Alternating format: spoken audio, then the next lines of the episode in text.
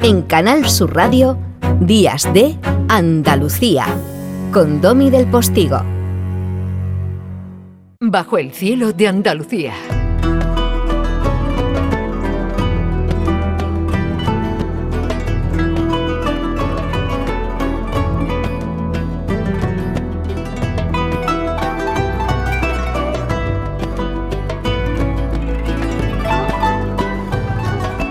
Y hoy nuestra sección Bajo el cielo de Andalucía que eh, nos redescubre lo que estaba ahí, incluso a veces, hace no cientos, sino miles de años, se va directamente a las calles el Domingo de Ramos, porque ahí es donde está nuestro Indiana Jones Manuel Navarro, porque tiene el corazón cofrade.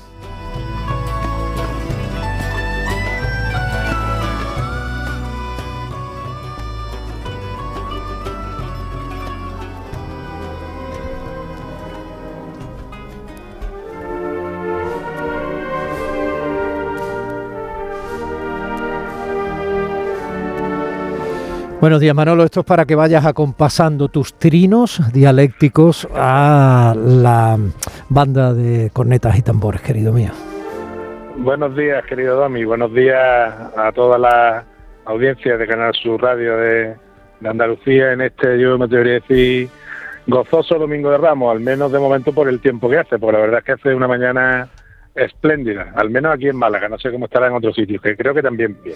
Sí, ayer tuvimos aquí en directo al profesor de física de partículas de la Universidad Notre Dame de Indiana, sí, tú lo sabes, Antonio Delgado, un tipo muy querido, ese capturador de tormentas, y nos dejó claro que al margen de que la primavera efectivamente tiene 48, 60, 50 horas de decir eh, lo que pueda o no cambiar en una, en una previsión, perdón, pero nos dejó claro que al menos mañana por la tarde la borrasca entra y que probablemente el martes también esté castigado. Todo apunta que a partir del miércoles eh, el sol se hará cargo de, esta manera de consagrar la primavera que tenemos en Andalucía, pero esas son las cosas. Pues sí, la verdad que son así, estamos habituados a, vivir este tiempo siempre, toda la vida cambiante, efectivamente, el comienzo de la primavera y es el tiempo junto con el otoño más cambiante del, del año y sabemos de, pues bueno, de los cambios de parecer, la repetición de, un día de primavera, ¿no? Que puede pasar el invierno, el verano, puede llover, en fin. Pero bueno, siempre se guarda eh, la ilusión y la y la esperanza hasta el último momento para ver si, si las cofradías pues pueden procesionar, pues como parece que lo van a hacer hoy, por este escenario maravilloso eh, en el que estoy ahora, por ejemplo, en el Teatro Romano de Málaga, al pie de Alcazaba, eh, viendo la escultura de Iben Gavirol, ¿no? Esta mezcla de culturas maravillosas que tenemos en, en Andalucía y que se parece mucho a la que a la que hay en, Oriente, ¿no? A la que hay en Palestina, en Israel, el sitio donde se desarrollaron los acontecimientos evangélicos y del que tanto podemos disfrutar nosotros y las personas que nos visitan. Además, creo que estos días van a ser van a ser muchas, ¿no? Hmm. Eh, ya me decían esta mañana cuando me acercaba al centro que, bueno, me parece que el aeropuerto de Málaga ayer era un auténtico manicomio, ¿no? De, vuelos que llegaban y de gente que, que aterrizaba en busca de pasar unos días de disfrute estético, de disfrute emocional, eh, de disfrute que para muchos es también disfrute religioso, porque bueno, estas fiestas son, como bien sabes, son tradición y la tradición encierra una nostalgia, a veces incluso una melancolía y sobre todo encierra una ilusión de poder eh, transcurrir por el rito de manera eh, más ortodoxa o menos, pero siempre con, gozo y con alegría, porque como decíamos la semana pasada, en Andalucía la Semana Santa es una fiesta es una fiesta maravillosa y, en el propio eh, en el propio relato de la pasión, en el propio relato evangélico comienza de una manera también en gozosa que es con la entrada de Jesús en, en Jerusalén, ¿no? Jerusalén como gran escenario de, de, la pasión y muerte y resurrección de, de Jesucristo, una Jerusalén que, como sabes, hemos tenido ocasión de, visitar hace muy poco, una Jerusalén en la que todas las grandes ciudades de Andalucía se quieren convertir eh, durante la Semana Santa, ¿no? Eh, estamos ahora mismo, como te decía, en el Teatro Romano de Málaga, eh, una ciudad que probablemente en el siglo I, siendo más pequeña que Jerusalén, pero tendría ese ambiente tan mediterráneo, ese melting pot, si me permiten la, opinión de gente de, ascendencia caldea, que también lo había aquí, ¿no? Porque aquí hay un sustrato fenicio púnico eh, de gente del mundo romano, de los griegos que estaban en todas partes, y en ese sentido el, cualquier escenario palestino, eh, Cesarea, la propia Galilea, que decir de Jerusalén, eh, pues tendría un ambiente, si no igual, pues muy parecido al que se podía disfrutar en esa Málaga del siglo I, que también es una ciudad con colina, ¿no? Aquí estoy debajo de la de Gibraltar, ¿no? Precisamente, ¿no? Mm. Como lo es Jerusalén, ¿no? Quizá en ese sentido eh, Granada o Ronda pueden parecer más Jerusalén por la por la altura, ¿no? El, paisaje eh, geográfico recuerda más a, a mí por lo menos me lo recordó así, ¿no? A, tanto a Ronda como, como a Granada por esa altitud. Sabes que Jerusalén está sobre unos 600 metros sobre el sobre el nivel del mar y por eso es la ciudad donde el, donde en los propios textos se dice cuando iba Jesús subía a Jerusalén, ¿no? Bueno, ellos venían del, del mar de Galilea, que es un y de la Galilea, que es otro escenario fundamental en el, en el relato evangélico, que como bien saben nuestros espectadores, es un sitio que está por debajo del nivel del mar. No tanto como el mar muerto, como el mar muerto pero sí alcanza los 200 metros aproximadamente de desnivel, ¿no? Y desde esa Galilea, donde se desarrolla la gran actividad evangélica de, Jesucristo, ¿no? Según se recoge en los textos canónicos y en los apócrifos, pues se desplazaban hasta Jerusalén, que es sin duda, como te digo, el gran escenario eh, de la pasión, muerte y resurrección. Un escenario que debe mucho a un personaje que, que aquí en general cae mal, ¿no? Que es Herodes el Grande y cae mal mm. porque es que fue el que encargó la persecución de la matanza de los inocentes, ¿no? La persecución de los de los niños, pero luego en el plano histórico hay que decir que fue eh, un rey, que era un reino helenístico, heredero de los asmoneos, que, que se dedicó a la construcción, a la obra pública, eh, con una fuerza importante, ¿no? De hecho, el, la explanada del templo de Jerusalén, que puede verse hoy, el muro de las lamentaciones, que todos nuestros oyentes tendrán en mente seguro, eh, es un muro que construyó Herodes, no es parte de la construcción de la época de, de Salomón del primer templo, sino que es del segundo.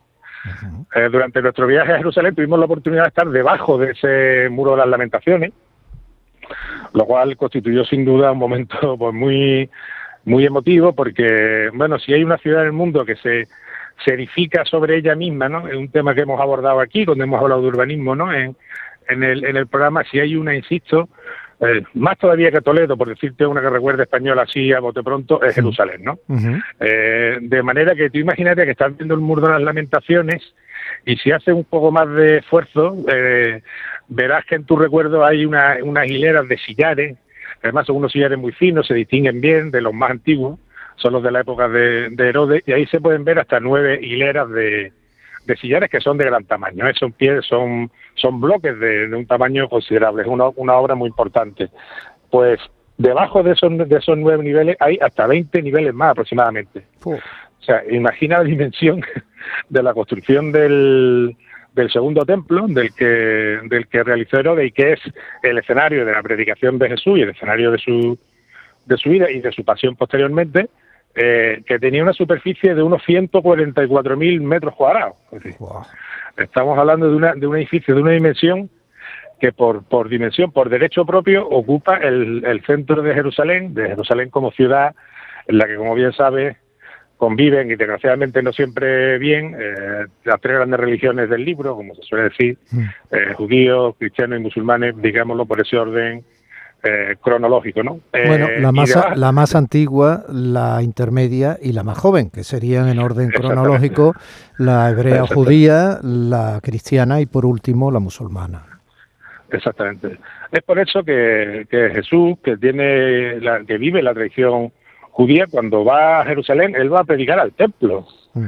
y tiene sus discusiones en el, en el propio en el propio templo de bueno de Salomón, que en este caso ya era la reconstrucción del periodo de de Herodes y es por eso que el propio Jesús donde eh, predica también en Galilea muchas veces en la sinagoga, por ejemplo la de Tiberías, ¿no? Tiberías es una ciudad que, que edifica eh, uno de los descendientes de Herodes el Grande, Herodes Antipas, eh, en honor precisamente al, al, César, ¿no? A Tiberio, porque la, el mundo romano está directamente en toda la en toda la historia de, de la de la vida y de la y de la pasión y de la muerte de de Jesucristo. Eh, unos escenarios que en los que, como te decía, he tenido la suerte de, poder visitar en diferentes ocasiones. Y, por ejemplo, de la, un episodio muy curioso que hemos visto este año y que no conocíamos, es un episodio de la infancia, de eso que se llama Los años perdidos de, de Jesús, de los cuales no se habla, ¿no? Sabes que huye precisamente de la matanza de Herodes, la Sagrada Familia huye y se va a Egipto, ¿no? Es la famosa huida a Egipto, ¿no? Bueno, pues este año tuvimos la suerte de poder visitar en el barrio copto, que sabes que es el barrio de los de los cristianos egipcios, que es un barrio, bueno, pues el más antiguo del Cairo, probablemente eh, el más emblemático de la ciudad, junto con el Han el Jalil y el famoso Bazar, ¿no? Eh, es un barrio que está construido sobre la fortaleza de Babilonia que edificó un, alguien andaluz, alguien llamado Trajano, un emperador, uno de nuestros emperadores, que tiene mucho que ver también con todo lo que pasa en la Tierra Santa y con todo lo que pasa en el, en el descubrimiento posterior arqueológico del, fenómeno de la pasión, porque como bien saben, la, la, patrona de los arqueólogos es Santa Elena, que es emperatriz, que es la madre de Constantino, y, y es la, patrona de los arqueólogos porque ella va a Tierra Santa y va buscando eh, elementos de la pasión y muerte de, Jesucristo. ¿no? Es la que concretamente encuentra, según dice la tradición, eh, la, cruz de Cristo, el fragmento de la cruz de Cristo, bajo lo que hoy en día es la Basílica del, Santo Sepulcro, pero que en su día eh, otro andaluz, otro emperador, Adriano, había construido en ese sitio justamente un templo de Venus, un templo de Venus que después ha arrasado y sobre el que se construye la Basílica del Santo Sepulcro, ¿no? Eh, es decir, la riqueza material de, la, de esta época, de esta época de la pasión, de esta época que ahora evocamos especialmente, ¿no? La Semana Santa eh, es mucha, ¿no? Y la arqueología llamada bíblica, la arqueología evangélica, pues da, da para hablar eh, de muchos detalles, da para hablar de muchos descubrimientos, algunos de ellos recientes, como el que te contaba hace unos días de la calzada de época de, de Poncio Pilato, eh, que está en, el, en la llamada ciudad de David, que unía el baño, los baños de Siloé, que son unos baños que aparecen también en, en los evangelios con el, con el templo de, de Salomón y es una arqueología, como te digo, que va aportando eh, gotita a gotita pues algunos elementos de eso que aparece en la, en la Sagrada Escritura y que los, los, creyentes toman como es lógico, como, eh, como verdad revelada, como dogma de fe, pero que los que no lo son, pues se pueden acercar a los textos y a la historia, pues simple y llanamente con un interés eh, cultural, con un interés de, de aprendizaje. ¿no? A todo esto le vamos a poner música ahora con el maestro Gil de Galvez, que está escuchándote sorprendido y que va a empezar dentro de, un par de minutos. Pero, ¿Y, qué nos trae Gil de Galvez hoy? ¿Qué nos trae? Misereres, misereres, misereres, para, para, claro, para, para, hombre, para iluminar el espíritu, de, por un lado, de humildad, de reflexión y de sentido de la existencia. Escúchame. Hay, eh, sí, hay un miserere que se toca el Viernes Santo en la Capilla Sistina que me gusta mucho, él sabe cuál es, seguro. Sí, el de Alegri, que lo vas a oír ahora. ¿Eh? el de Alegri, que aunque, sea, que aunque sea de Alegri, no es muy Alegri, pero bueno, eso, no, pero eso lo vamos... Eso es. Que sabes que, bueno, no se lo voy a, no se lo voy a al mal maestro de la historia, que está Mozart por ahí, es muy interesante, claro. También lo, También lo tenemos. Aquí están pasadas las caletas, ¿eh? Pero escúchame que quiero hacer eh, cuatro apreciaciones. Cuando has hablado del muchachito Inca Virol, que lo tienes al lado en una para mí muy afortunada escultura urbana, porque te lo encuentras como si fuera un hombre andando y pensando, poco más, no tiene mayor, a mí me parece un acierto. Y, el, bueno, el muchachito, ese sabio, eh, fue uno de los hombres más importantes del planeta en su tiempo y ha cumplido hace muy poco mil añitos. Lo dejamos caer ahí, ¿no? Así como la cosa, ¿no? Entonces, por otro lado...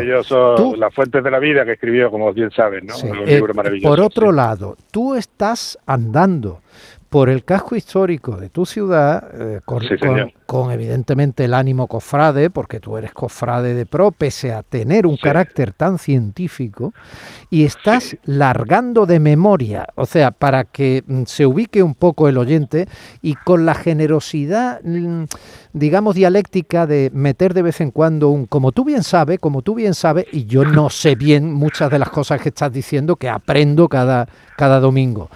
Y por otro lado, eh, sí me gustaría eh, hacerte una última apreciación, ¿no?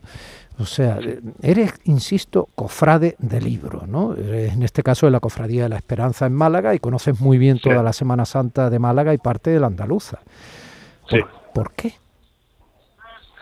Bueno, ¿por qué? Pues porque como casi todo el mundo en mi casa de mi infancia, mi familia tiene una tradición. Mi padre, que en paz descanse, era es del barrio del, del Perchel, había sido músico, había nacido en la calle Huerta del Obispo, por donde ahora afortunadamente pasa, pasa mi cofradía, lo cual es una gran satisfacción, va a pasar este año, eh, porque mi madre es una persona muy religiosa y también siempre le ha gustado mucho la Semana Santa, porque una tía que vivía con nosotros, nuestra chacha querida era muy aficionada a la Semana Santa y muy esperancista y nos han llevado a ver las procesiones desde chicos, con lo cual, pues eso es que lo hemos mamado, es decir, no, no, no es una cosa que te venga de fuera, esto lo has visto desde que era desde que te acuerdas, lo has visto, ¿no? Entonces, algo que corre por, nuestras venas directamente, sí. No, no, hay otra cosa.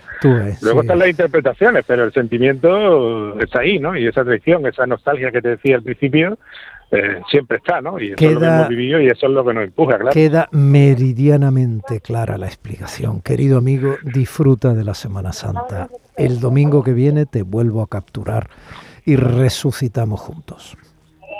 Sí, señor. Ojalá que así sea. Amén. Un, abrazo. Domi del Postigo en Canal Sur Radio. Días de Andalucía.